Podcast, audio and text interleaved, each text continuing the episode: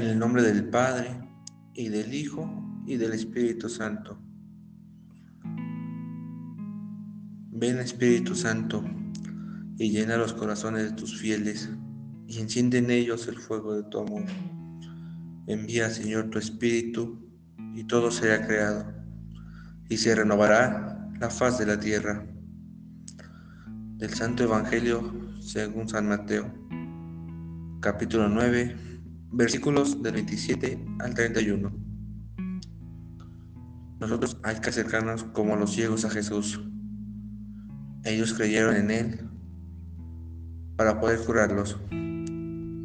Con esa fe de creer, tenemos que pedirle a Jesús con fe, con esperanzas y siempre dar testimonio de Él, con ese espíritu de gozo y felicidad, de saber que Él todo lo puede y siempre estará con nosotros para solucionar nuestros problemas, teniendo en cuenta que solamente puede actuar en nosotros si nosotros se lo permitimos.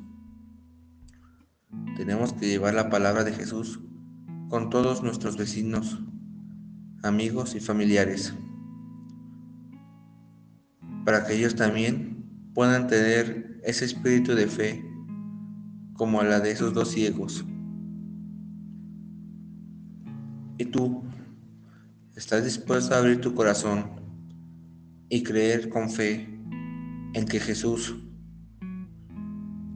pueda curar todas tus incapacidades?